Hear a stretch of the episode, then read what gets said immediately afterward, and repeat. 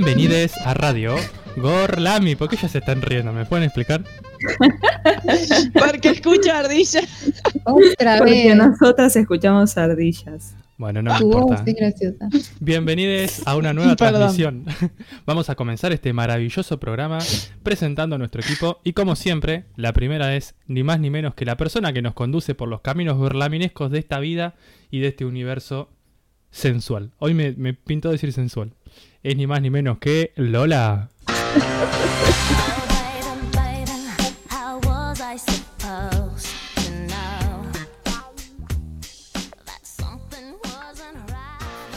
Muy buenas tardes. Estoy tentada porque escucho todo muy ardillesco, pero muchas gracias por la presentación, sobre todo por lo de sensual. No dije que vos Yo pensé que venía esa cortina ahí. Ah, re iba. Muy buenas tardes en este viernes hermoso para disfrutar, que se nos vienen las vacaciones, estamos todos, o casi todos, muy arriba en el programa del día de hoy. Así que le vamos a dar la bienvenida a nuestro equipo y a toda la audiencia que nos están escuchando. Espero que haya mucha gente escuchándonos al borde de la pileta. ¿eh? Voy ahora a estar atenta a, a los mensajes, a ver qué onda. Mientras tanto, le vamos a dar la bienvenida a ella, nuestra queridísima y sensual también, súper sensual. Tara, La musiquita faltó. La que le pones a Rita fuera del aire, Nacho. Sonó re feo eso, pero bueno. ¿Me pueden presentar, por favor? Pero esto no es sensual, esto es de parejas. Es como amor de parejas. Sensual es otra cosa. Nuestra Dale, queridísima Rita.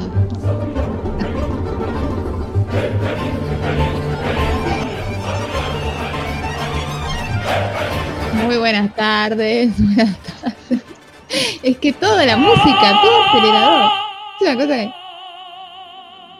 Son todas ardillas, sí, muy gracioso. Sí, estamos escuchando Rari, pero no importa, Bueno, estamos no importa. Tarde contentos. filetera, tarde gorlaminesca, aquí estamos. Y soleada, con un temita que se las trae. Y mientras tanto le vamos a dar la bienvenida a ella, nuestra queridísima Sarita. Esta es música sensual. En esta versión rítmica y rapeada. Buenas tardes a todos. Buenas tardes, Sari. ¿Cómo andamos? ¿Bien? Bien, bien, bien, bien, bien. Ah, no andaba. Bien, pensé que iba a estar peor, pero bien, por ser las primeras, nada, tres horas que no estoy con, con la Romy, bien. Bueno. Mando que lo mejor empezaba a escuchar el programa. Pero no lo Ay, sé. le mandamos un beso saludo. enorme. Adiós, chimuelo. Embarcando a la República Oriental del Uruguay. Y ojalá le dé negativo. Esperemos. Para COVID bueno. estamos hablando, ¿no? O algún otro test. Y positivo, la verdad que Sería, muy positivo. Hashtag embarazo. sería muy Sería- polémico. Sí. Sería polémico. Solo Dios nos creería. Vamos a continuar dando la bienvenida porque hoy estamos muy dispersos, chicos. Por favor, atención. Nuestra Siempre. queridísima Salem. I don't know what you heard about me, but a bitch can't get a dollar out of me. Bienvenidas, bienvenidos, bienvenides a este programa tan divertido que eh, está comenzando hoy. Igual, Estoy muy bien. ¿cómo puede Hace ser que todo mucho se escuche calor. como ardilla? Si todo se escucha ¿Cómo? como ardilla en un momento. Ah, está bien, nada, ya. No dije nada, ya está, sigan. Ya entendí todo. La gente. Paren, expliquémosle a la audiencia que en el programa anterior igual ya lo sabe. Estamos con unos problemillas técnicos entre Nacho, que es. Y ahora le vamos a dar la bienvenida a Nacho, que es nuestra, nuestro cerebro. Cerebro. Y médula espinal. Nacho. Muy buenas tardes a todos. Por favor, da la explicación. Por favor. Sí, tenemos un problema. Nacho es quien tiene la, la consola de El operador. producción. Es el operador de este programa. Sabemos que ustedes en sus casas nos están escuchando bien, o eso esperamos, pero nosotros nos escuchamos a todos con voces de ardillas, las músicas Por eso parecemos cuatro boludas riéndonos de algo que la gente no entiende nada. No entiende. Y además a Nacho no le entendemos nada de lo que dice. Así que si ustedes ven algunas incongruencias en lo que vamos diciendo y respondiendo, O que Muchas lo ignoramos Como por ejemplo, se cuenta un chiste y nadie se ríe. Claro. Bueno, igual eso pasaba cuando se te entendía. igual Sí, tampoco, tampoco busques excusas. Bueno, amigos, ¿cómo andan? Vamos que ya queda poquito y termina el año. ¿La pueden creer? No, Increíble. increíble. Me compré un arbolito de Navidad, o sea, Emoción. Esto es el fin del año, totalmente. Cuando ya empezás a ver decoraciones navideñas en Carrefour, Sí. ¿no les entra con... Pero igual, eh, ya hace una semana como que se apuraron para mí. Fue medio avanzado la aparición de los... Sí, Hay que reactivar la economía. No, si ya sé que hay que armarlo. Ahora, la semana que viene. Para mi salgo. cumple, El día de cumple de Lola. por supuesto. Like a virgin. No, por a eso digo que hace un montón empezó. Y, y era como, aguanten. ¿Ustedes son de esos pro fiestas, tipo que esperan y disfrutan la Sí, época yo navideña? amo, amo la bien. navideña. Me Amo. Navidad. Posta, yo la detesto. Amo Soporto Navidad, amo Nuevo. No, amo estar la comiendo víspera. turrón hasta el No 10 de febrero, ensalada rusa para siempre por las orejas. A mí me gusta la comida, muy bien. Yo no siento, ¿eh? Soy yo. Yo no Sí, siento. si no lo vos. El que no siente el eco es él. Claro. Ah, es como soy el, yo. el- el- la gallina que puso el huevo. ¿Cómo es ese? El- cuando alguien se tira un pedo. ¿Qué dirá? El que Sí, lo lió. No sé, no sé cómo es, pero. Pero es como eso. Coincido. No sabemos qué dijo, pero sí a todo. No Sí, sabemos está bien. qué es. Bueno, yo no escucho eco. Si ah, cualquier cosa me avisan y me voy. No, bueno, venimos bien. Eh, ¿Algo para comentar, mis queridos? ¿Algo para compartir con la audiencia que está del otro lado? Eh, yo la verdad que estoy muy a full con el trabajo, así que no tengo tiempo para otras cosas. No, estamos todavía un poco afectados por todo lo de, Sí, yo lo de Maradona, la, la Ah, no sería el la caída, Claro, no, a mí un tampoco me está pasando eso. Fin de año. El tema Maradona puede generar alguna discordia acá dentro de este grupo, como las ha generado ayer todo el día, ¿no? Como las ha generado en mi familia. por todos lados. ¿Qué pasó, Salem? ¿Cuáles son las posiciones encontradas en tu familia? Contanos. No, eh, es, es como que abrir un, un mar de cosas que sería muy largo para un programa de radio, pero Una, eh, no, no, es como que mi padre me quiere tratar de explicar. Yo soy, eh, odio el fanatismo de cualquier cosa, o sea, cualquier extremo, yo estoy en contra total. Pero yo creo que no entiendo el fanatismo de la gente por Maradona. No, no es que digo, ay, ¿cómo pueden estar llorando? Respeto todo el luto. Di- dediqué mis palabras a Maradona dos veces en este programa. mis columnas dos veces fueron dedicadas a Maradona. Así que imagínate que eso lo entiendo. Yo lo que no entiendo es el manejo de todo eso dentro de un contexto pandémico. Nada Uy, más. bueno, hoy fue una de- un debate también en una mesa de almuerzo con amigas que decían lo mismo y, y se entiende también, ¿no? Aquellos que se les murió algún ser querido, un familiar, Total. y que no tuvieron la posibilidad de despedirlo y de repente ven que para Maradona. eh, nada. Que de todas maneras hubiera sido un descontrol, o sea, la gente está desquiciada y si no se hacía nada, la gente, estoy Lo iba a segura hacer que igual, ¿eh? dos años desentierran el cajón y se lo llevan a la casa. O sea, no les Sí, importa nada. se comen el cadáver. De hecho, Sí. eh, nosotros que somos muy de mirar a Europa, ¿no? Y siempre, porque en Europa flayamos que Europa es un mundo Vos ideal. sos esa. Eh, yo escuchaba a una periodista, ¿eh? Nada, te, te bardía nomás. Me bardeó, ¿no? Sí, bueno, menos mal que Sí. no te escuché. Ah, lo amenazaba. Eh, Bueno. escuchaba una periodista Bueno. napolitana que decía, somos zona roja de, de COVID, de, de rebrote, tenemos muchos muertos, y la verdad que el gobierno no pudo más que ofrecer espacios y contenerlos, porque la gente igualmente estaba en la calle cuando se enteró que Maradona murió. No, totalmente Entonces, eso iba a pasar, de todas Era maneras. incontenible, o sea, no había manera de, de que esto no sucediera. Y bueno, después la polémica que hubo respecto de el velorio, si muy largo, si muy corto, si las hijas pueden decidir sobre el pueblo el destino de su El lugar. padre, el cementerio privado al que nadie va a poder ir, si Diego quiere que lo embalsamen, si la Qué familia horror legítima igual son- eso, ¿eh? Embalsamarse, Embalsamarlo. o sea, Diego, todo bien, pero para Amo, o sea, embalsamar y exhibir. Amo el ego del Diego, el ego del Diego nivel que me embalsamen y me exhiban. Te amo, Diego. Te embalsamo en el 86, Diego. No te pongas Sí. ¿Qué, sen- qué sexual que se puso esta charla? Pobre. Diego, te embalsamo en el ¿Cómo, Nacho? 86. Nada, ustedes Puede, puede escribir, puede escribir su, su consulta a nuestras redes sociales, que por si no las mencioné, Nos pueden Dale. encontrar en Instagram y en Twitter como arroba Gorlami Radio. Pueden escucharnos en vivo miércoles y viernes 17 horas por gorlamiradio.blogspot.com o pueden escucharnos en Spotify. Eh, nos encuentran como Radio Gorlami. Están todos, todos, todos, todos nuestros programas. ¿Está chequeado que hoy es el programa número 40 o no está chequeado? Está chequeado creo que, que sí. el día de hoy es el programa número 40 de Gorlami Radio. Vamos. ¡Woohoo! Vamos, bien Nacho, ahí te entendimos. Ponenos Muy bien. palmitas, por favor, para Porque me nosotros. dijeron, me dijeron que hable más despacio, más lento. Sí, porque no entendíamos nada. Felicitaciones para nosotros. Muy bien. Felicitaciones, programa 40, qué orgullo. Bueno, si les parece, arrancamos con el tema del día. Nos parece.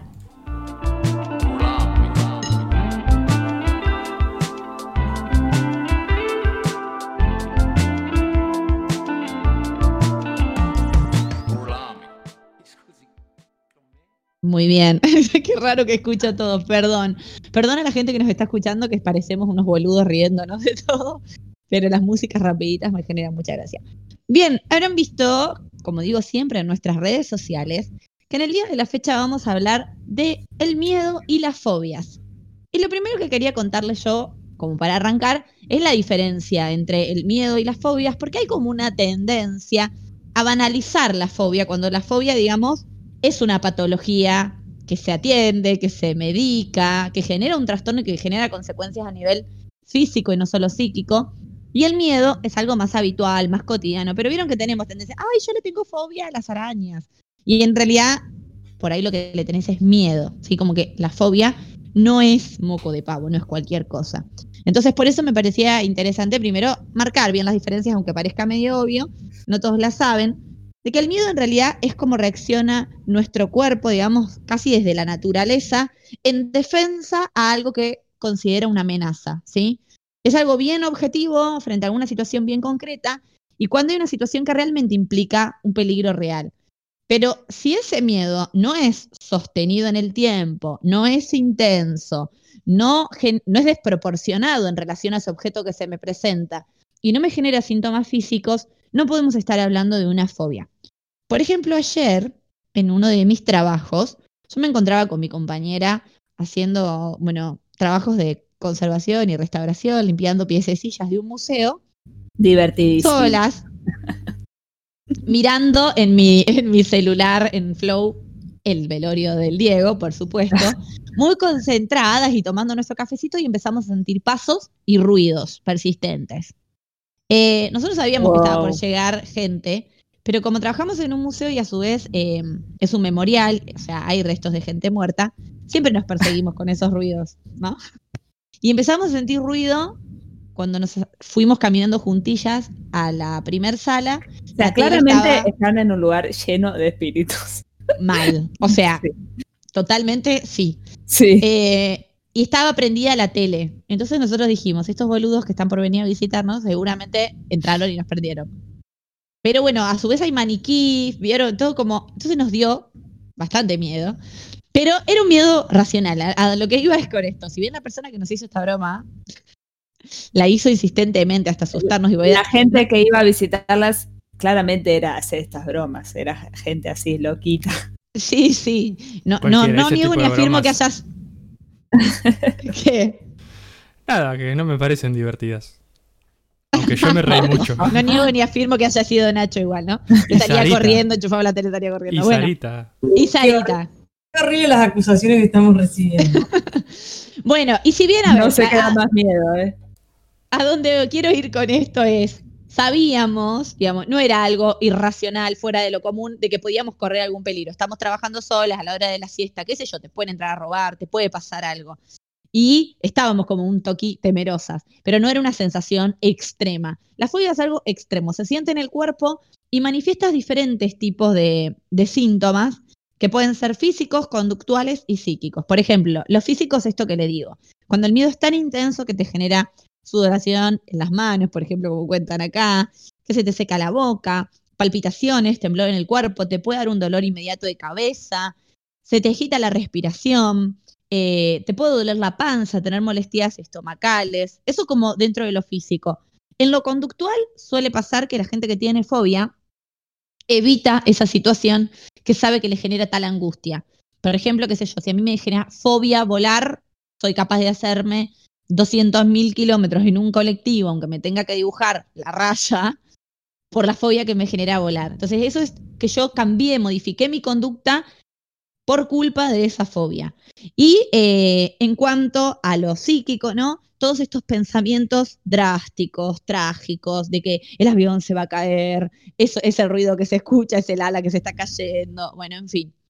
Todo este combo psíquico, físico y conductual es lo que da la característica a la fobia y lo quita de la categoría de un simple miedecillo que cualquiera puede tener. Y está bueno que, que podamos distinguirlo, porque en general tendemos a eh, minimizar las enfermedades psiquiátricas, como hablamos acá en algún programa, o este tipo de trastornos, que eh, son patologías que a la gente realmente le afecta y que uno tiende a banalizarlo y decir, ay, tal cosa me da fobia, ¿no? Como con mucha Total, me da una bronca. Es como que no lo tomamos como algo serio, ¿no? No. no le damos mucha bola. ¿Por qué Tengo feo a las arañas. Ay, toma una araña. No, loco. Sí. La paso mal. O sea, no le tengo feo a las arañas, pero es un ejemplo bastante claro de. Totalmente. De esto es, es un trastorno que genera muchas consecuencias y que genera un malestar físico real, ¿no? Eh, Una persona puede terminar hospitalizada por sufrir una fobia de este tipo. ¿Cómo surgen las fobias? Bueno, puede ser de diferentes situaciones. Y acá es para todos aquellos que sean madres, padres, sadres, diríamos, eh, tener muy en cuenta que si uno tiene una fobia es muy probable que se lo transmita medio inconscientemente, medio conscientemente a sus hijos. Entonces, eh, es un causal, o sea, generalmente las personas que tienen fobias porque se lo transmitieron los adultos que lo rodeaban y en muchos casos tiene que ver con alguna situación traumática. Eh, qué sé yo, se te cayó, te, te despertaste y te estaba caminando una araña por la cara y te generó una sensación horrible que nunca más pudiste superar. Bueno, ese puede ser el inicio de una fobia. O tu padre murió en un avión que se cayó. Bueno, eso puede dar lugar a una fobia a viajar en avión. Y hay distintos tipos de fobias, ¿no? Hay algunas que son bien específicas. Después vamos a hablar eh, con Salem de algunas muy ridículas y otras un poco más comunes, pero tipo, tengo fobia a los botones, rari, súper específico. Hay fobias sociales, a estar en lugares públicos, a estar rodeados con mucha gente. Las personas que son en extremo tímidas, ¿no? Vincularse, ser el nuevo, caer en un cumpleaños donde no conozco a los invitados. Perdón, voy a interrumpirte, ¿eh? Yeah. Solo- solo porque me encanta, para decir que esa fobia en la pandemia creció un montón. La gente que, o creció un montón, digamos, como que fue un montón la gente que empezó a tener eh, agorafobia, que sería esa, o fobia social, por este miedo de Agora. Estar en lugares.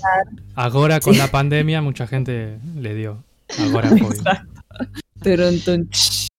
Claro, Eh, porque lo que tienen claro. este tipo de fobias eh, en este contexto, ¿no? Es que no solo tenés que relacionarte con otra gente, sino que en esa relación con otras personas te puedes contagiar un virus. Es que eso que decías hoy del evento traumático, yo leyendo como desde el, leyendo sobre todo esto, como desde el lado psicológico, vos generas un vínculo real entre ese evento traumático y X situación o X eh, elemento ser vivo o lo que sea. Entonces, ahí, de ahí no podés eh, despegarlo, entonces no podés salir de eso.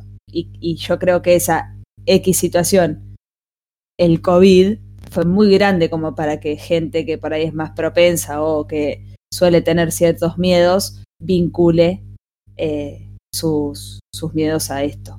La posibilidad de enfermarse y o morir, ¿no? sí, o de contagiar a otros, o de como no solo Sí, de sí. uno mismo.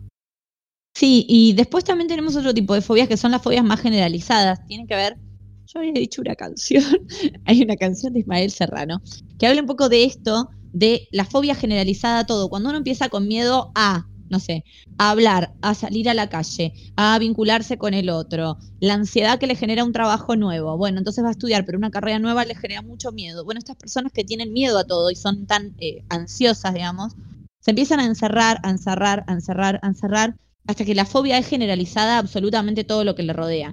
Y esto, por supuesto, lo imposibilita de tener una vida social activa, porque no pueden relacionarse, pero además no pueden cumplir, no sé, sus necesidades vitales, qué sé yo, no pueden salir a laburar, no pueden ganarse el sueldo, no pueden estudiar una carrera, no pueden viajar e irse de vacaciones. Entonces se encuentran completamente limitados de, de lo mucho que se encierran. Y ahora, como para cerrar y darle paso a Salem, creo, que Sí. habíamos dicho. Eh, les voy a mencionar algunas de las fobias más comunes, porque en las estadísticas son bastante altas. Se dice que una de entre Yo 20 o 20. soy, yo soy un poco de esas personas, ¿eh? Que es como media. ¿Fóbica? Yo no diría fóbica a todo, pero sí como que muchas cosas me generan ansiedad. Lo era más cuando era chica, ahora ya estoy como un poco mejor. Soy más grande. Más tratada. sí. Eh, pero estoy como en ese lado de. Ay, todo. Ay, todo me genera nervios. Bien, eh, algunas fobias comunes porque la estadística es súper alta, y esto les decía, de uno de cada 20 o 25 personas, depende de la estadística que mires, sufre alguna fobia. Las más comunes son esta, eh, a ver Sarita si está aprendiendo, si nos puede dar fe o no. Amaxofobia. Es la fobia o el miedo a conducir. Ah, no, no. No la tengo. No te pasa. Por Yo tengo amaxofobia, pero cuando conduce Sarita. Eso, eso se puede.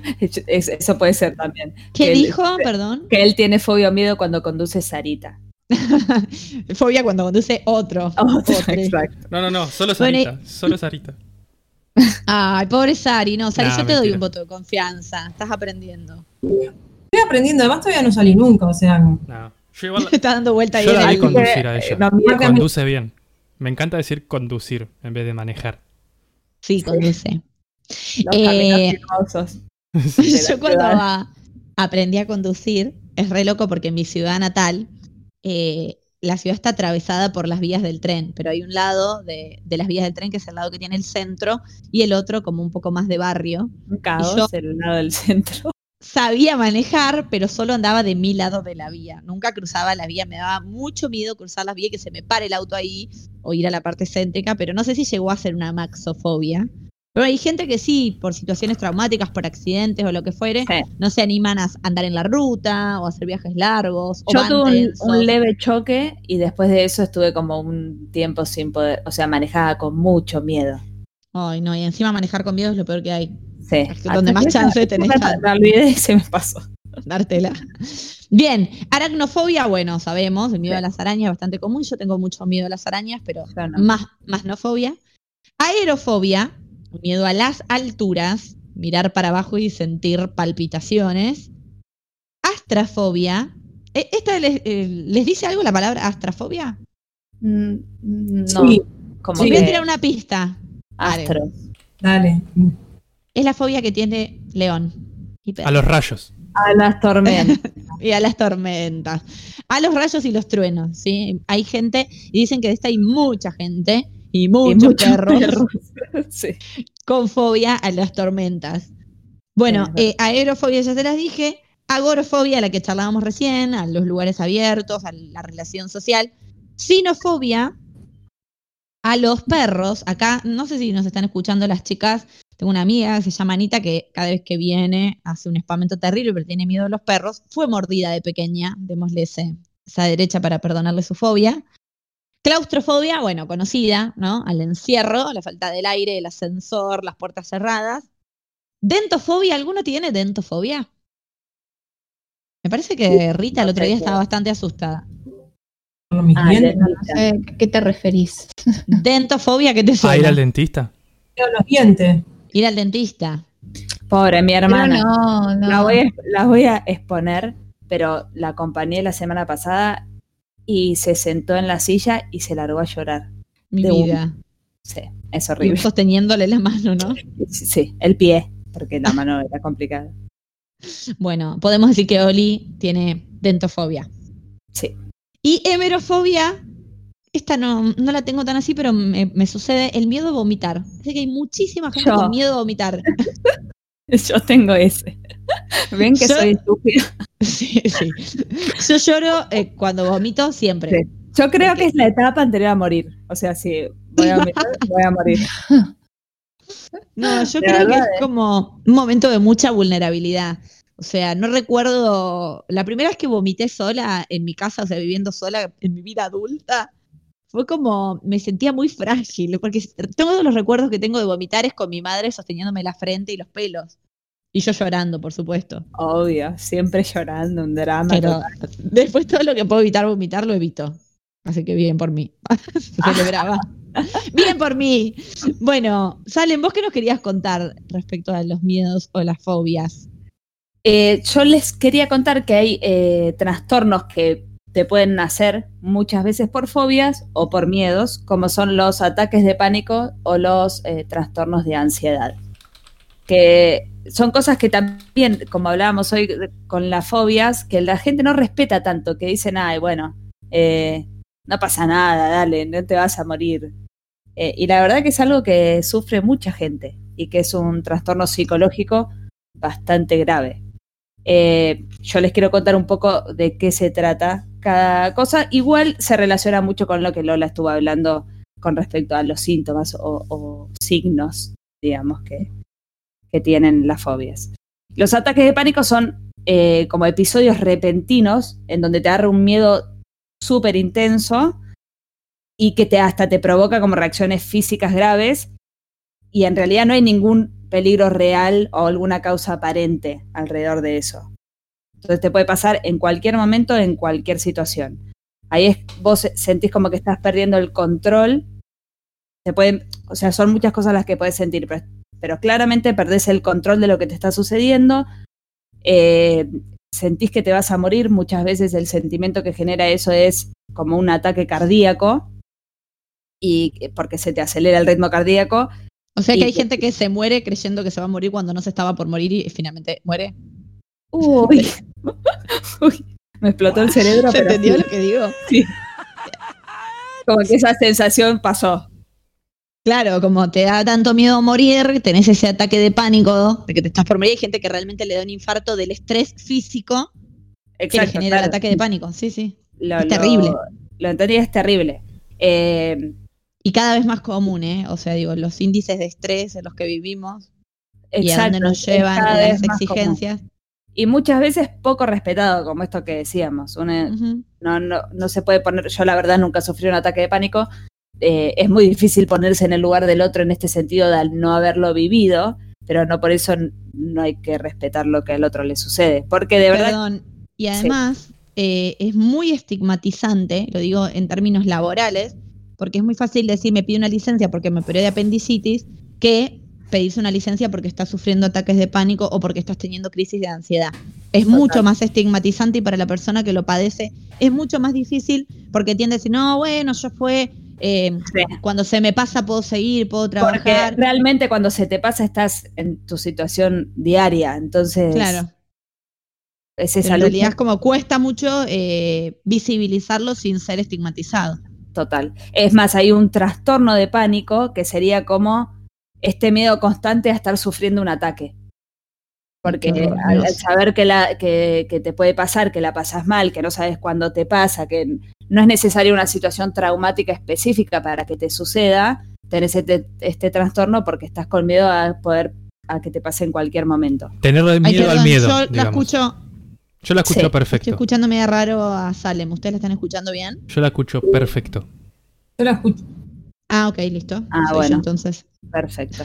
Eh, bueno, y como dije antes, los signos y síntomas suelen ser estos de una sensación de peligro eh, o fatalidad, ¿no? Este miedo a, a morirte, eh, taquicardia y palpitaciones, sudor, temblores, eh, como una opresión en la garganta que sentís que no puedes respirar, eh, te- de escalofríos. Como la parálisis del sueño. ¿Sabes qué? Eh, La parálisis del sueño desde el lado psicológico yo creo que también puede entrar como en estos trastornos de miedos Ah. y fobias. ¿No? Yo te Digo, creo. sac- sacándole lo paranormal que Sí, sí. puede suceder.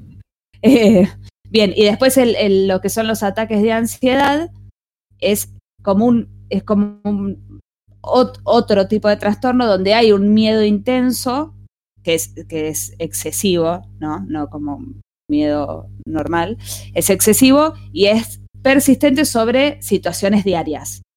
Que los ataques de ansiedad sí te pueden llevar a un ataque de pánico. Eh, son, bueno, episodios repetidos que hay, eh, son sentimientos de un ahogo intenso, un... ¿Nunca tuvieron ansiedad de algo? Yo creo que la ansiedad es más Chicos, común que el este, ataque de pánico. Entonces, Este año-. ¿cómo? Eh, yo he experimentado, he experimentado en diferentes momentos de la vida eh, como diferentes como síntomas de todo esto. Sí, es Sí, que eh, yo también. que sí es más común el ataque de ansiedad. Yo Eh, suelo tener. Y creo que en este, este año, en este contexto, no sé quién no la pregunta sería quién no sufrió un ataque Sí, de, ansiedad, porque digo, la exigencia laboral, la, la virtualidad, estar aislado, solo. En definitiva, no estoy diciendo ninguna genialidad, pero somos Eh. seres sociales, necesitamos estar en contacto con otro y también desde lo físico.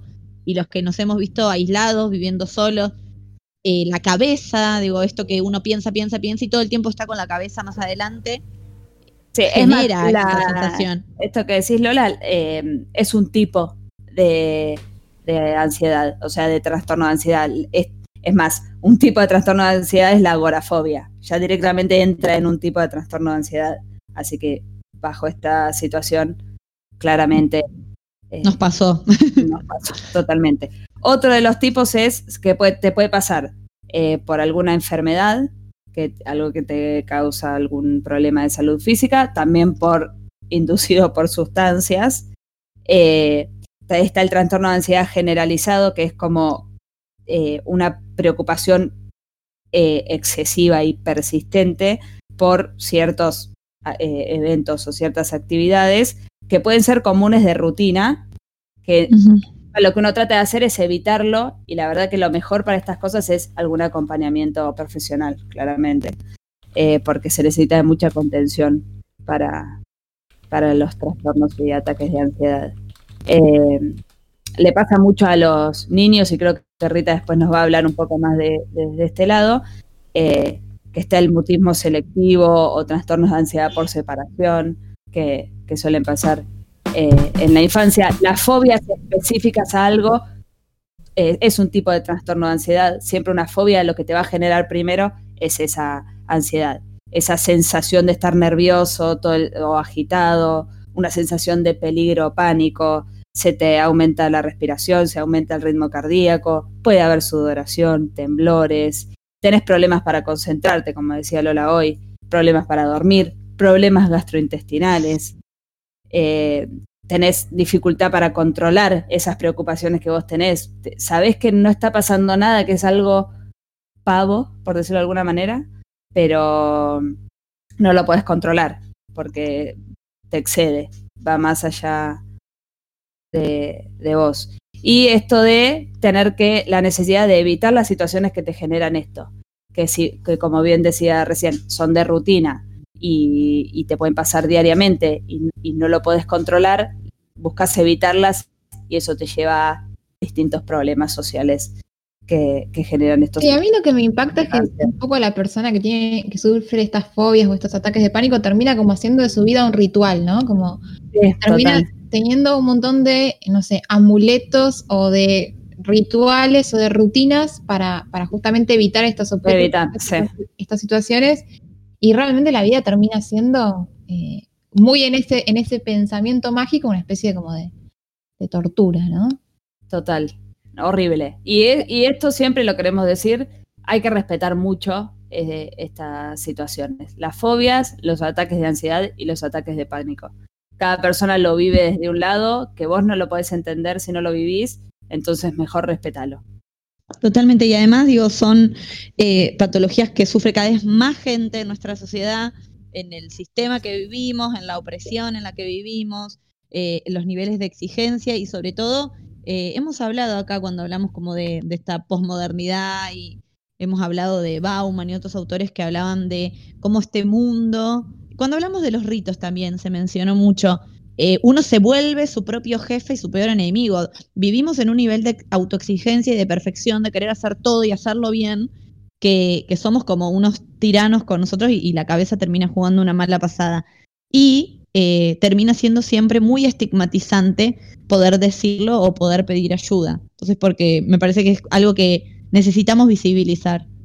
De que, de que es común, de que puede pasar y de que también hay tratamientos para esto que, que ayudan. Bueno, ¿qué les parece si vamos a un tema musical y después seguimos charlando de los miedos y las fobias? Dale, me parece genial. Vamos a escuchar Lo que da terror, de Gabo Ferro. que te da terror te define mejor. No te asustes, no sirve, no te escapes.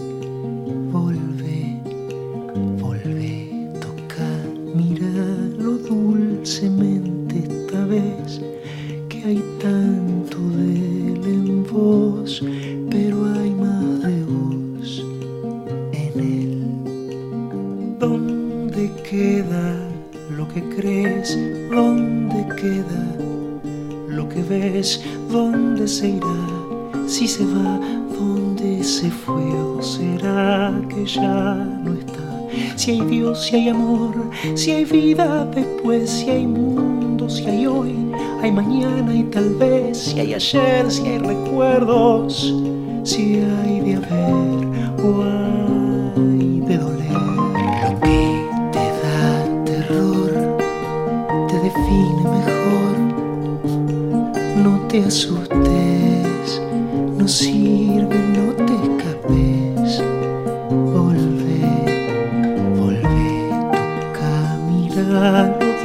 dulcemente esta vez.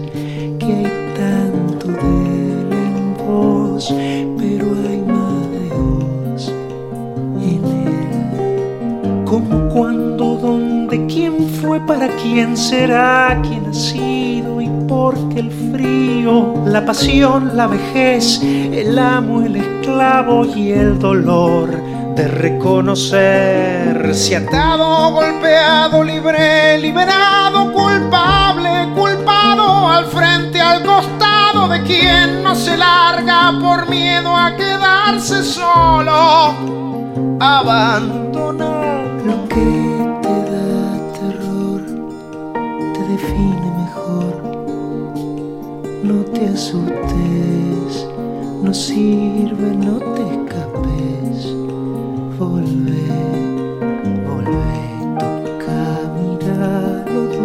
dulcemente esta vez que hay tanto de en vos pero hay más de vos en él. Hay miedos que espantan, que van a volver, hay otros que están, pero van a ceder. Hay riqueza y pobreza y hambre y tanto que un verso no alcanza para decir cuánto. Si vuelve, si va, se queda o si si recuerda a veces o va a recordar si vive con alguien, si ha muerto con alguien, si está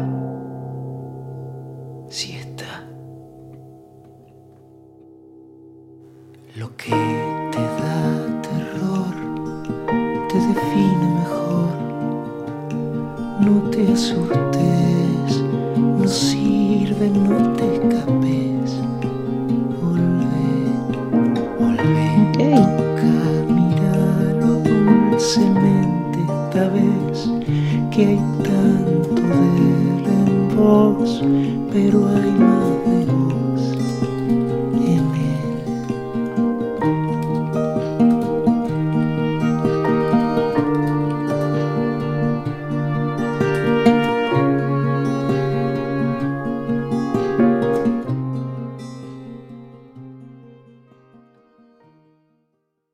Lo que da terror de Gabo Ferro.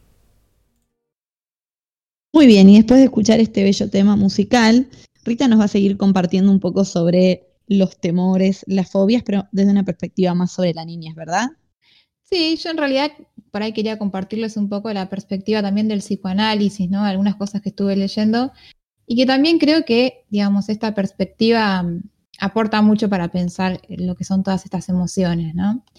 Y en principio, eh, uno tendría que poder distinguir la diferencia entre lo que sería el miedo y la angustia, ¿sí? Que a veces son como dos cosas que se pueden llegar a confundir. El miedo sería algo como objetivizante, ¿no? O sea, pone un objeto concreto al que temer, eh, ante el cual uno se queda como paralizado, ¿no? Y en general, la posición de una persona temerosa sería como la de querer controlar esa cosa, ¿no?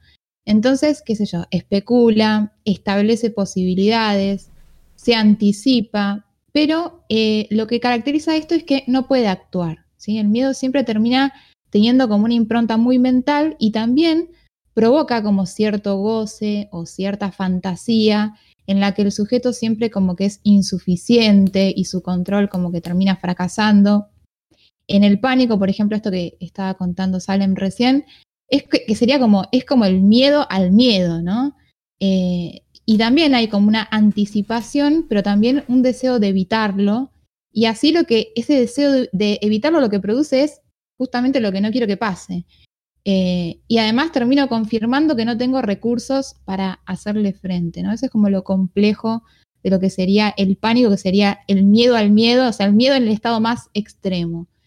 Eh, y un poco como que la solución sería como la convicción de que todo tiene, o sea, convencernos de que todo tiene una duración eh, y que si lo quiero evitar, igual va a terminar pasando.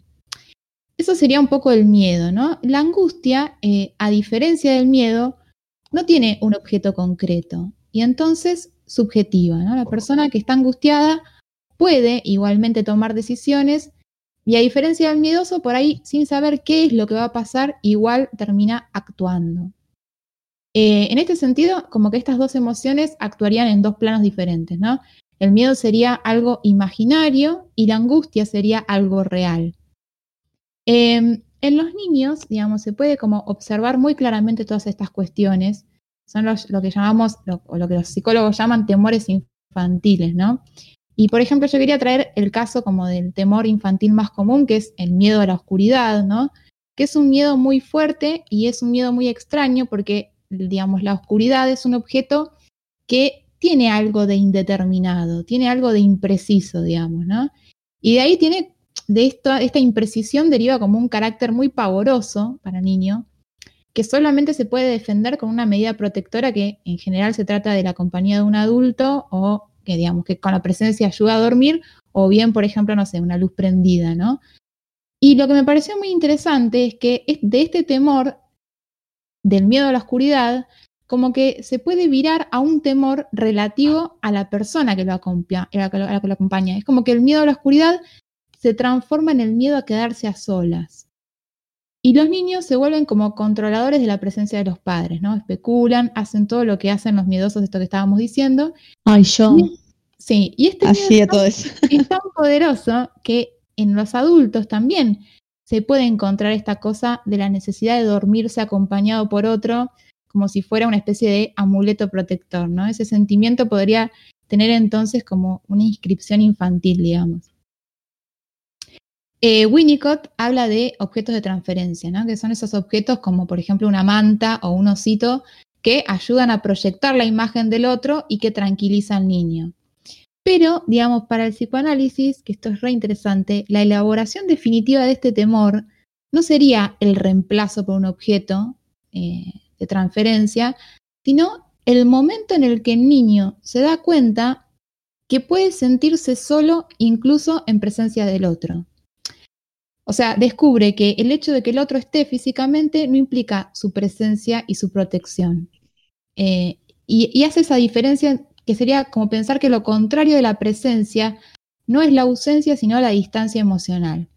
Entonces, digamos, para el psicoanálisis, la tramitación de los temores infantiles son sumamente importantes porque como que terminan definiendo toda nuestra capacidad de amar, en definitiva, ¿no? Nos sitúa en una posición frente a un otro que es destinatario de una demanda amorosa, ¿no? El otro está para protegerme de qué? Del miedo a estar solo. Bueno, eso sería una posición infantil frente a los vínculos, por ejemplo, ¿no?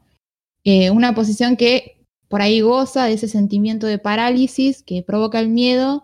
Eh, entonces, un poco el ejercicio ético y el ejercicio que el psicoanálisis eh, propone, ¿no? el análisis en general, sería como poder deconstruir estos miedos a través de la angustia y así, bueno, poder ser un poco más libres, querer un poco más y mejor y, obviamente eh, animarnos a actuar, ¿no? Salir de, ese, de, ese, de esa parálisis, digamos.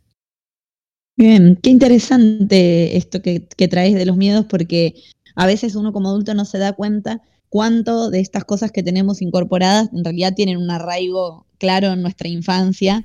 Y está bueno también para... Sí, para sí, que digamos, la infancia es, es ese momento en el que se despliegan to- todas las inscripciones que después de grandes por ahí no, nosotros inconscientemente eh, reproducimos, digamos, ¿no? Un poco Total. eh, el, el análisis viene bien para pensar estas cuestiones. Bueno, estamos mandando a todo el mundo a terapia, ¿no?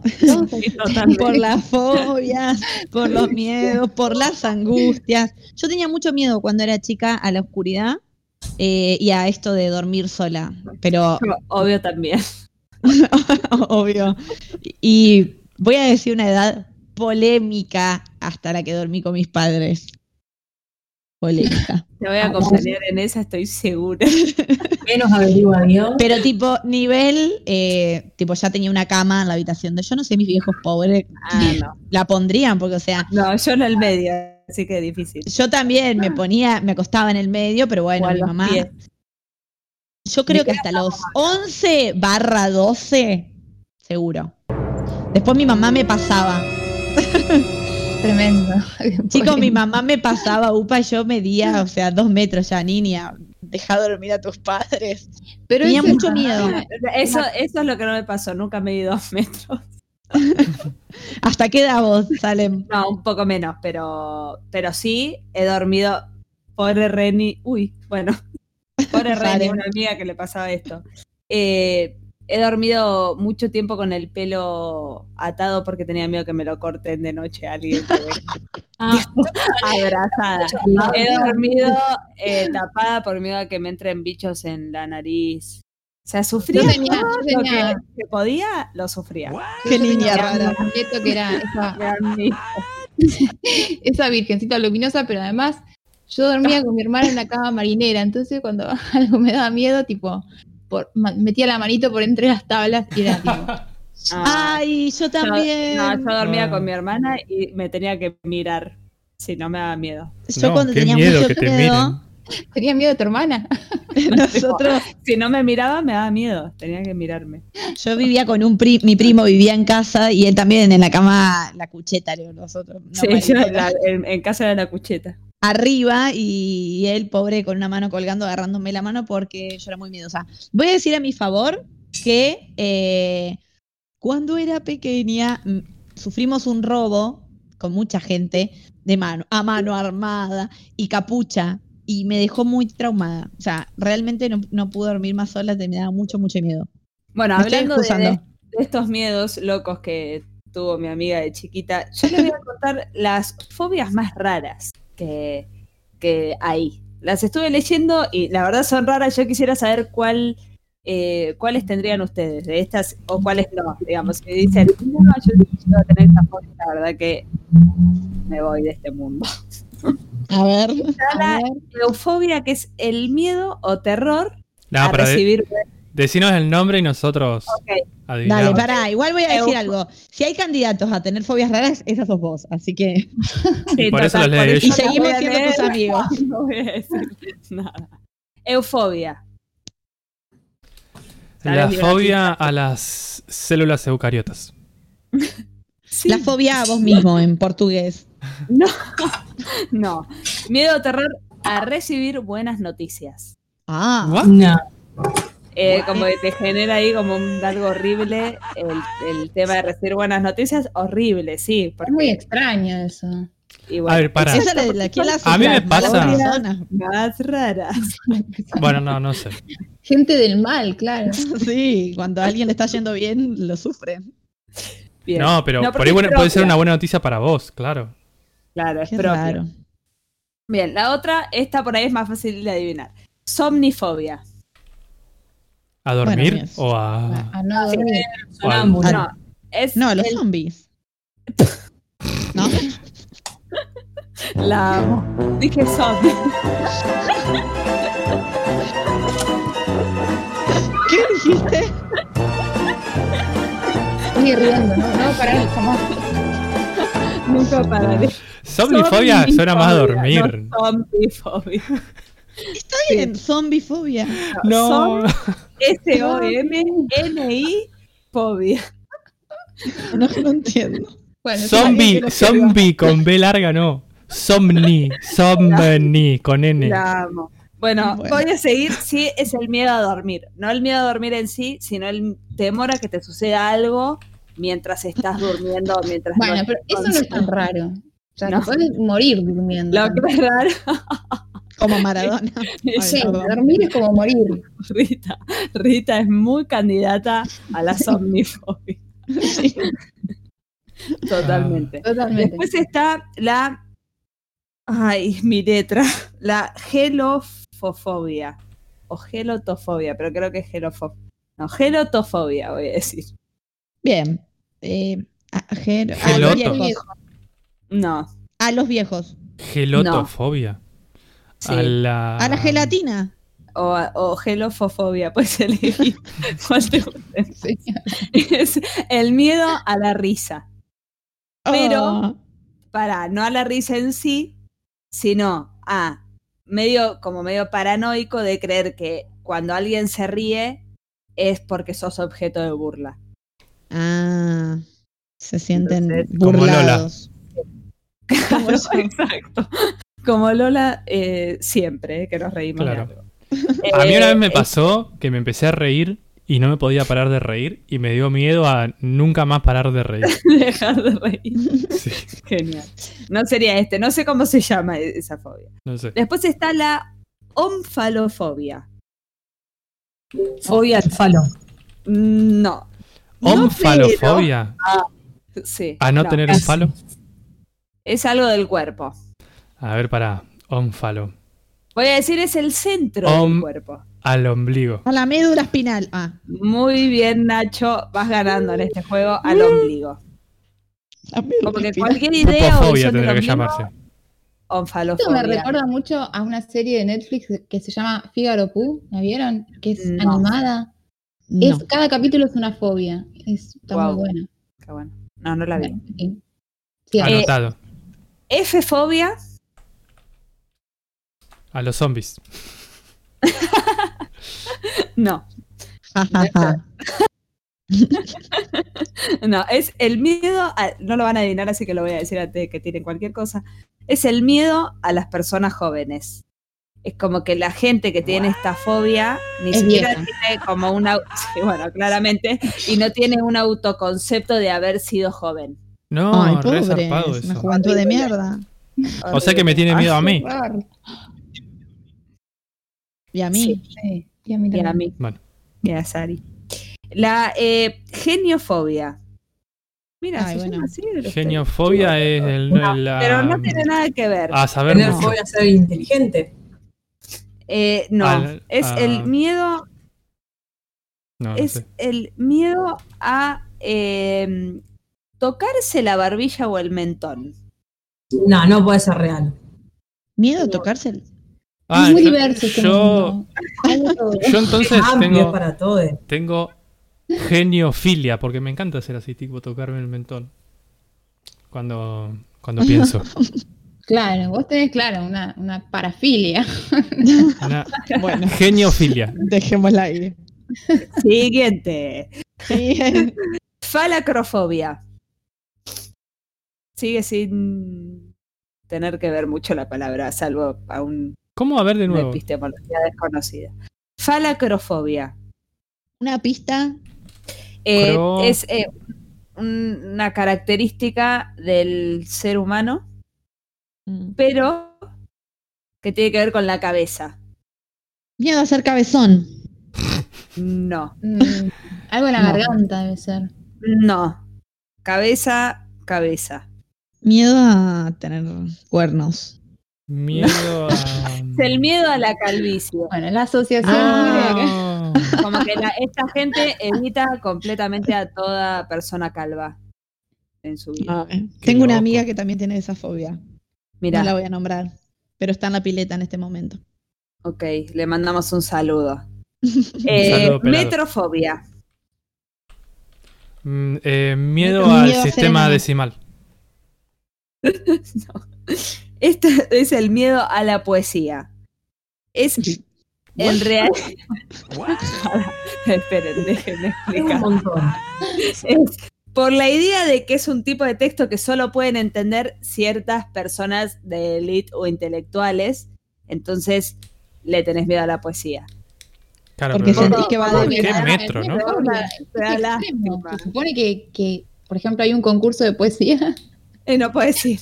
y, y salís corriendo, o sea, sentís que morís, por ejemplo. Es- Si te sentís raro. la persona más chiquitita del mundo, digamos. Los padres diciéndole, que si no te vas a dormir, viene el, el libro de poesías Igual, y te va a comer las nalgas. Yo pienso que estas son fobias que funcionan, ¿no? Porque son raras. O sea, si le tenés miedo a un concurso de poesía o a la poesía, pero no estás en contacto diario con eso, como que tu vida es renormal, ¿o no? Claro. Aunque Sí. ahí viene una que a este grupo A le sería muy difícil. A los la- míos, no sé, estás complicado. Sí, a lo mío está complicado. Dipsofobia. Ay, Este grupo estaría demasiado afectado si esta fobia nos eh, persigue, nos ronda, que es el miedo al alcohol o al estado de embriaguez. que en realidad va de la mano de el mi- miedo a los efectos del alcohol. Me vendría bien a mí tener un poco de miedo. Al revés. Bien. Necesito de esa fobia. Y la última es la onomatofobia. La fobia a la onomatopeya. Es el miedo a escuchar ciertos nombres o palabras, exacto. Cuando a vos alguna palabra o nombre Ah. te da fobia, es. eh, Tenemos ejemplos de eso. Onomatofobia. eh, podemos decir aliento, Alberto. Aliento. ¿no? Como una palabra un poco fóbica para alguien de este grupo. Podemos Sí. decir moquillo. No, eh, Virginal. aliento. Aliento. Ay, clema. Necesitamos la Clema. solcha. Sí, le dedicamos este, esta sección. Solcha tiene algunas palabras que. ¿Cuál era que le generaba horror? Clítoris. Clítoris. Sí, gustaba. me parece. Sí. No puede. Bueno, Salem, la verdad que nos has deslumbrado con las fobias novedosas y raris. Me Hoy- alegro. Tuvo para todo, para fobias comunes, para fobias raris, para los miedos de la infancia. Eh, ¿Qué es? ¿Una publicidad de de Coca-Cola? Para los gordos, para los flacos. la fobia que se rían de mí al aire. Bueno, en fin. La geniofobia. Vamos a ir- No, ya me olvidé. A otro. Basta, Nacho, ahora te estoy escuchando bien. Ubícate.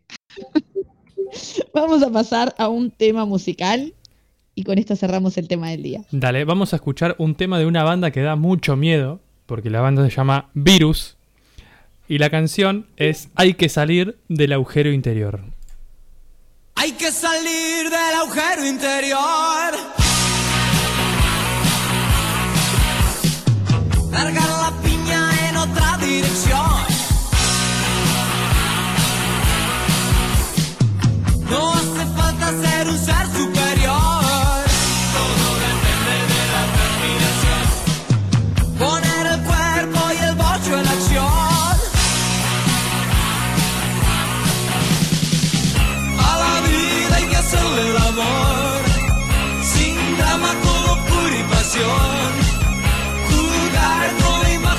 Sin tener que pedir perdón.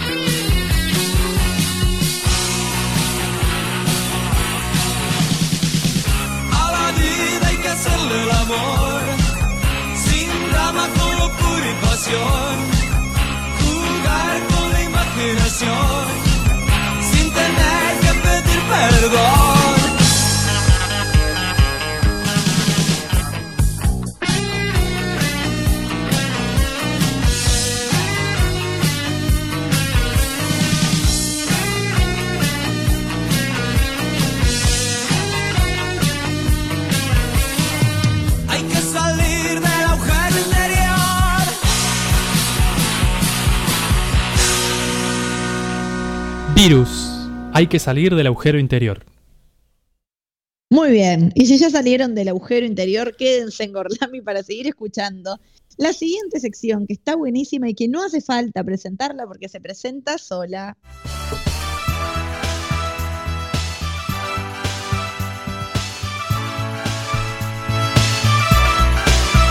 Show me what you got. Dejé un silencio misterioso y ahora arranco. ¿Saben por qué? Porque esta serie que les voy a comentar y que les voy a presentar el día de hoy es justamente la que le da nombre a la, mm, a la columna. Show me what you got. Eh, ¿Se acuerdan que la primera vez dije de dónde provenía Show me what you got? ¿Se acuerdan? A ver. Mm, La verdad que no, pero te creemos si decís que es esta. Pero no. No, yo creí que era de la de la serie de Bojack. Yo No. también pensé siempre que era de Bojack. Sí. Ah, entendieron cualquiera. Ah, el what es de eso. Show me what you got. Todo, todo eso. No, show me pero what el you got. ¿O no? El what, claro. O sea, hay algo que ponemos. que- Esto Ah, es de bien, Bojack. bien. Ah, está bien. Está bien. Algo sabía que era de Bojack. Claro, es la mismísima voz de Bojack. Bueno, la serie que les voy a presentar el día de hoy se llama Rick and Morty. Ahora sí, la conocen. No. Mm, Sí, Yo sí, no. sí, sí. ¿Alguien Un vio algún capítulo? jacobino total lo de- Sí. yo, yo. Yo no. No, ¿Y qué, no qué te, qué vi. te pareció, Rita? ¿Qué sé yo? No sé si me estoy confundiendo con la Bueno, historia. mejor Hay le- un viejo y hay un pibe, ¿o no? Sí, exactamente. Esa misma. Hay, hay un científico, es lo que sé, porque tiene un delantalcito medio de científico. ¿A qué googlearon? Es, ¿Googleaste? eh, es rara, es rara. un poco ácida, ¿o no? Exactamente, sí. Totalmente. Bueno, Es buena, buena. Rick and Morty Pero la es... gente es muy fan de eso. Sí, es que es muy fanatizable. Es para los geek. Bueno, los geek no, los... No sé, para, para gente ¿Geek? que... se- Sí, como No. los zombies. geek. Bueno, no importa. ¿Qué dice? Es para, ah, para la gente que se quiere fanatizar porque mm, es como si fuera el Star Trek o el Star Wars, viste que hay gente muy fan. Pero Sí. bueno, con La- Rick and Morty la también puede pasar. que si sos fan tenés el almohadón, la remera, la taza, Claro. el llavero. Claro, Sí, el tatuaje, el suéter. exacto. Bueno, La otra, eh, fue una traducción para Lola que no te está entendiendo. claro. No, nada, gracias. Bueno, esta serie, sa- vamos a darle un contexto.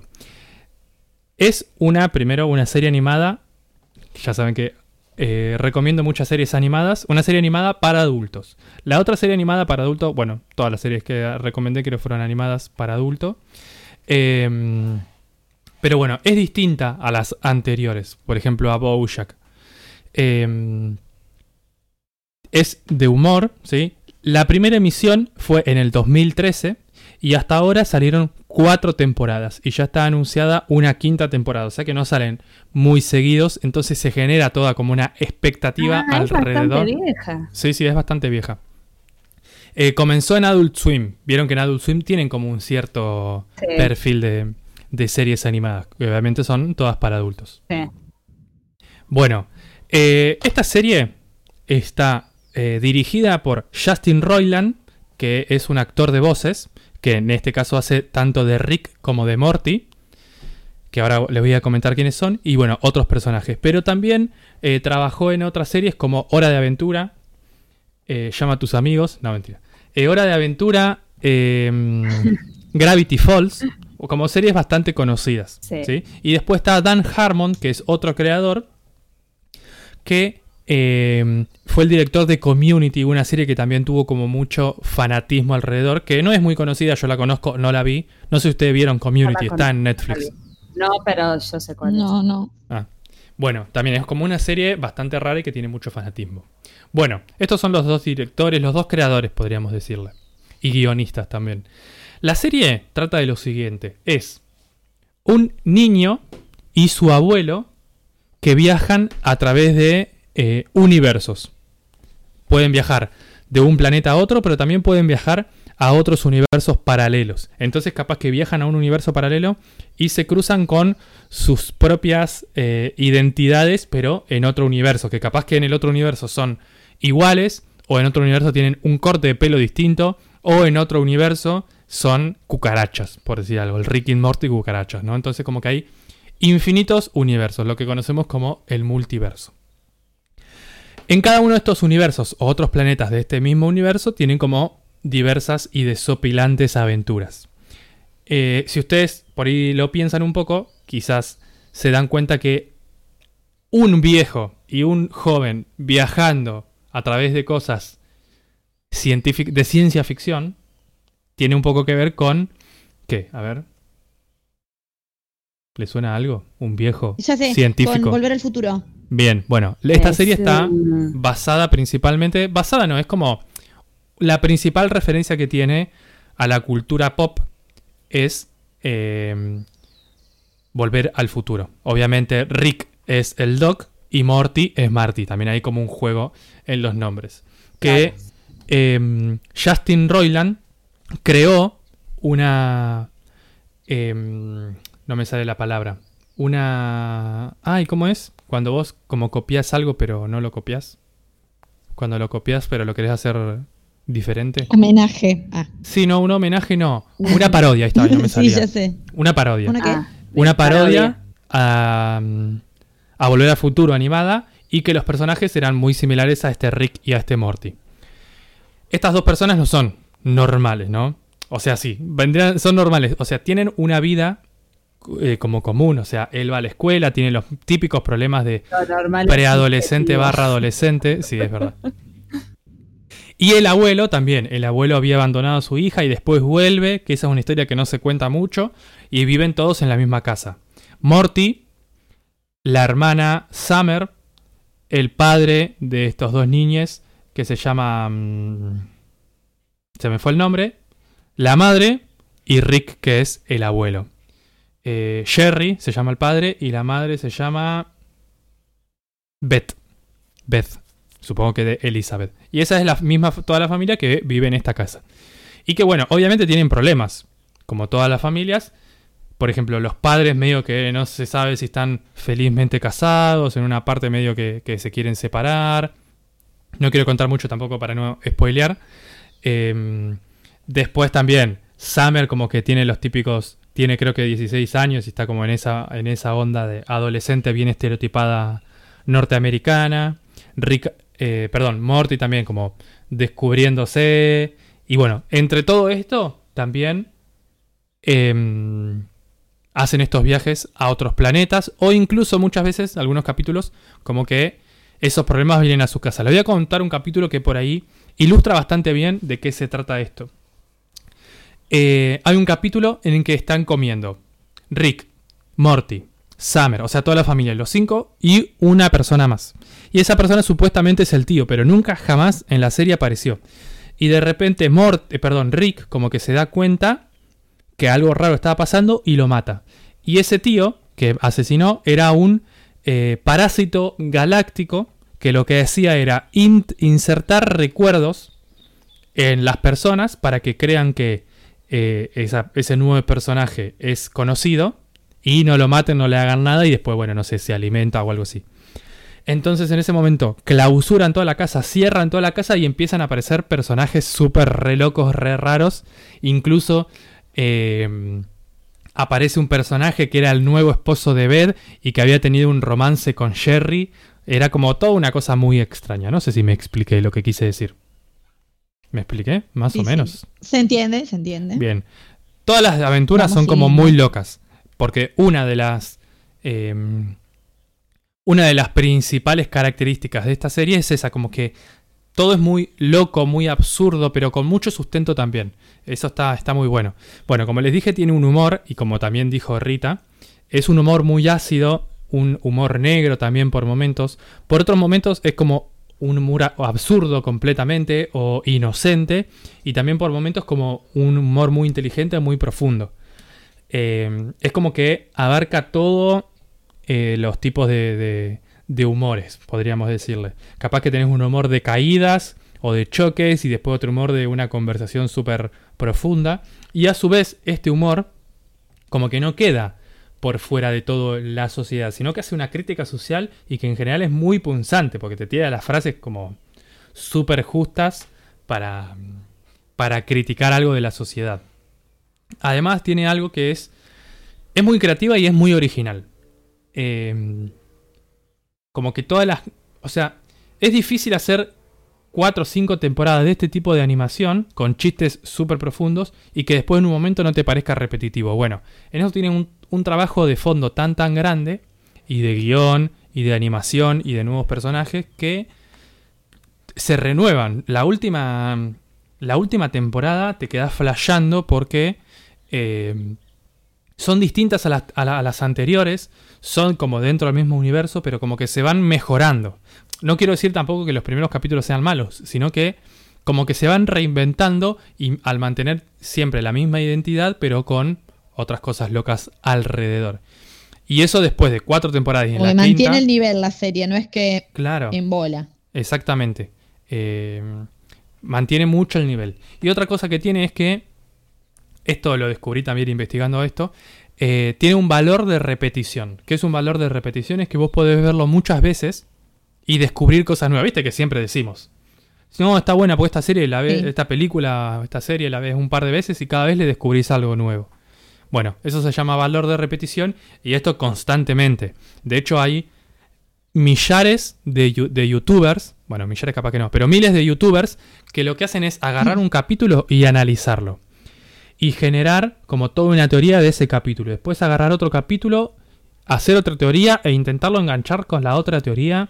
Y es una locura. Por ejemplo, este, este que le decía yo de, de este universo paralelo, perdón, de estos parásitos, aparentemente eh, no es en el universo del Ricky Morty original, que es C700 no sé cuánto, sino que es en otro universo paralelo y que te cuentan la historia, pero bueno, te das cuenta que es en un universo paralelo, que no es del Rick and Morty original.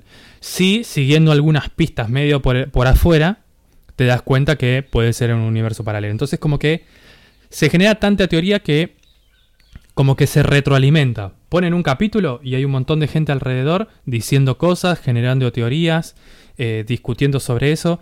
Entonces es muy potente lo que genera, porque no es solamente mirarlo, sino que se puede generar, eh, se puede generar, no, se puede como construir algo alrededor de todo esto. Como suele pasar con, con otras, con otras grandes franquicias como Star Wars, Star Trek, como les venía diciendo. Em, bueno, y además, al nacer también de una parodia de Volver al Futuro, tiene un montón de referencias a la cultura pop, a los 80, eh, a otras series animadas también, por ejemplo, El Señor de los Anillos, bueno, Star Wars, Star Trek, porque también viajan mucho por el espacio. Em, hacen referencia a superhéroes, eh, a todas también las franquicias de superhéroes como Marvel, como DC. Eh, entonces, como que vos lo mirás y seguramente alguna referencia a algo le descubrís, porque está buenísimo eh, cómo, cómo tiene lo muchos construyen. guiños con seguidores de otras cosas. ¿no? Claro, exactamente, completamente. Y al hacer, por momentos es como muy complicado, pero también vos decís, me entras a YouTube y explicación del capítulo 4 de la tercera temporada de Rick and Morty, y bueno, está. Y te cuentan algo. Así que bueno, eso es lo que le quiero contar. No sé si quieren preguntar algo más sobre esto. ¿Y vos qué decís? Digo, ¿Lo reco- recomendás o hace... Ah, eso, está en Netflix. Sí. ¿Y recomendás o pensás que hace falta mirar los capítulos y después mirar No, los análisis no, no, de no. los capítulos Eso, eso justamente. para los fanáticos? Eso es algo que, que, mm, tenía ahí en la mente y que no lo comenté. Tenés como distintos niveles de eh, inmersión en la serie y vos le dedicás el tiempo que vos querés. Si vos querés ver el capítulo por arriba y, mm, y solamente reírte de los chistes y ni siquiera escuchar más o menos las cosas, lo podés hacer.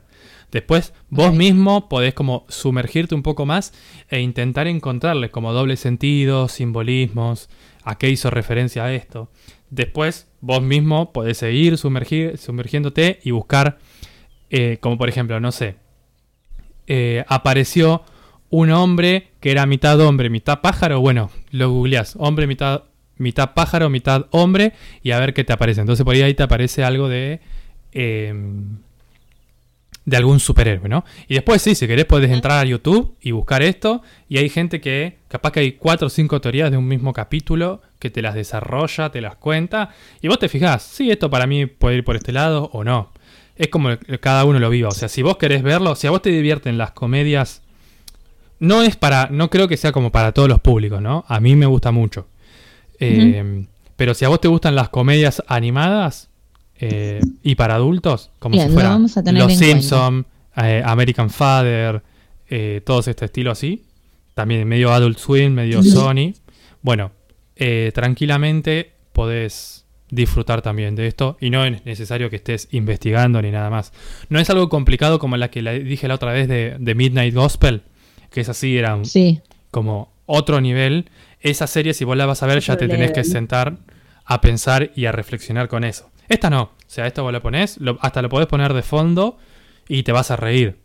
Es como que tiene muchos niveles en los que vos podés reflexionar en torno a esto. Muy bien. Bien, como les dije, en está en Netflix. No me acuerdo ahora cuántos capítulos son, pero hay cuatro temporadas. Habrá, no creo que llegue a 40 capítulos. Duran 20 minutos, 23 minutos me parece. La verdad que es bastante breve. Siempre te quedas con ganas de más. Te la podés mara- maratonear en un fin de semana, pero re tranquilamente si te gusta. Eh, yo la haría durar. Eso dijo ella. Eh, eh, sorry. Bueno,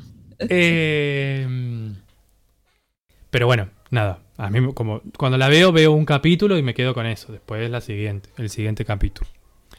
Y bueno, como les decía, ahora en esta época tiene que estar por salir la quinta temporada, que en general sale mitad de la temporada a principio de año y mitad de la temporada a la, en la segunda mitad de- del año. Y bueno, yo bien. Obviamente, El momento como más siempre esperado. recuerdo, sí, siempre recuerdo que esto es algo subjetivo, que yo lo pongo para mí, quizás otra persona que también disfruta mucho de ver película, que también disfruta mucho de ver cine, mira esta serie y nada que ver. Obviamente van a saber que les voy a poner una, una buena una buena puntuación. Y para mí, ah, todavía lo estoy definiendo, por eso alargo, ¿eh? para mí, bueno, ya fue. Ah, Para mí, esta serie. Sí, sí, para mí duda. esta serie es un 10 de alcohol etílico. Ah, bueno. Sí, sí, sí. Realmente es muy buena. Sí, sí, para, pero yo te digo, para, na, mí. na, na. Está al nivel de. de Aunque el alcohol etílico, bueno. Bueno, es que es eso, eso es lo que yo quería decir.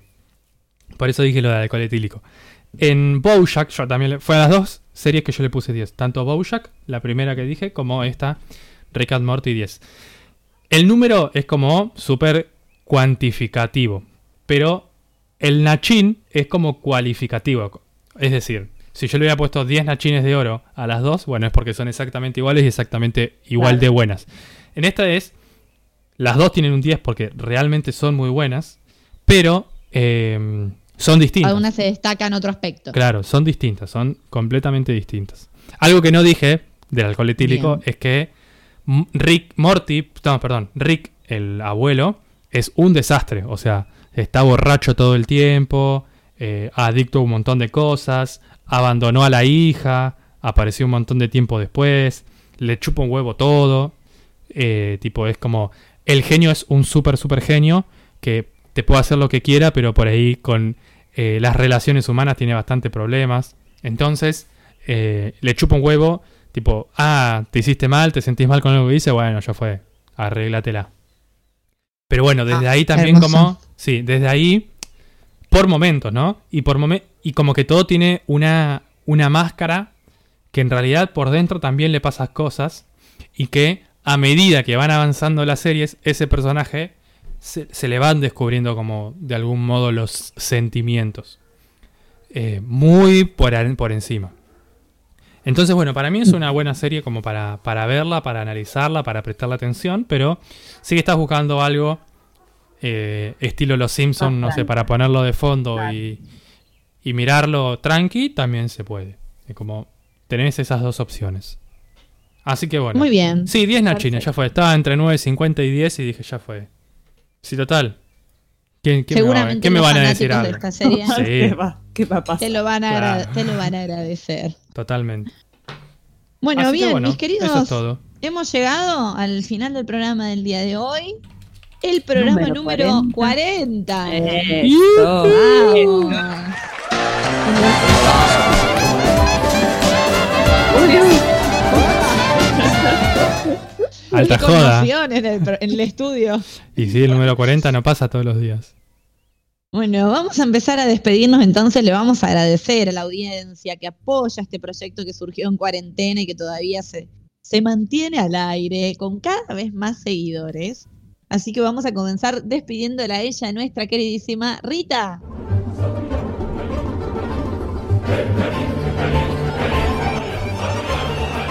Buenas tardes, buen fin de semana para todos y todas. Y hasta la victoria. ¡Siempre!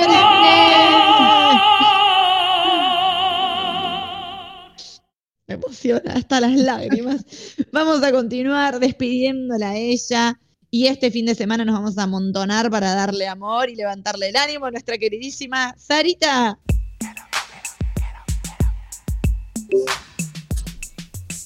Buenas tardes para todos. Nos vemos en el próximo episodio. Y bueno, nada, buen fin de semana. Que pasen lindo. Nos vemos. Bueno, Sí, bueno, buenos días. Y ahora sí la despedimos a ella, que hoy estuvo con buen internet interrumpiendo y todo. Nuestra queridísima Salem. I don't know what you heard about me. Muchas gracias a todos, todos los que estuvieron prendidos a este programa número 40. Recuerden seguirnos en nuestras redes sociales, arroba Gorlami en Twitter y en Instagram. Si nos quieren escuchar en vivo, miércoles y viernes 17 horas, gorlamiradio.blogspot.com.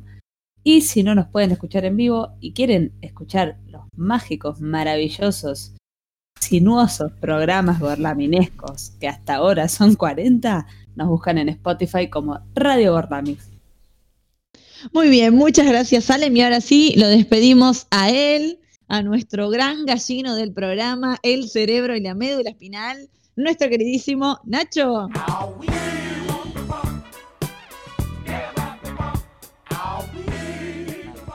Muy buenas tardes para todos. Antes decía muy buenas tardes, muy buenas noches, porque ya se estaba haciendo de noche, pero ahora queda una banda de tarde. Pero ya no. Sí, queda una banda de tarde todavía. Vale. Así que bueno, nos vemos este el miércoles que viene a las 17 horas. Y obviamente no nos podemos despedir si antes nombrarla a ella, la persona que nos conduce por los caminos sinuosos y gorlaminescos de todas estas palabras que Salen me acaba de robar. Y es ni más ni menos que Lola.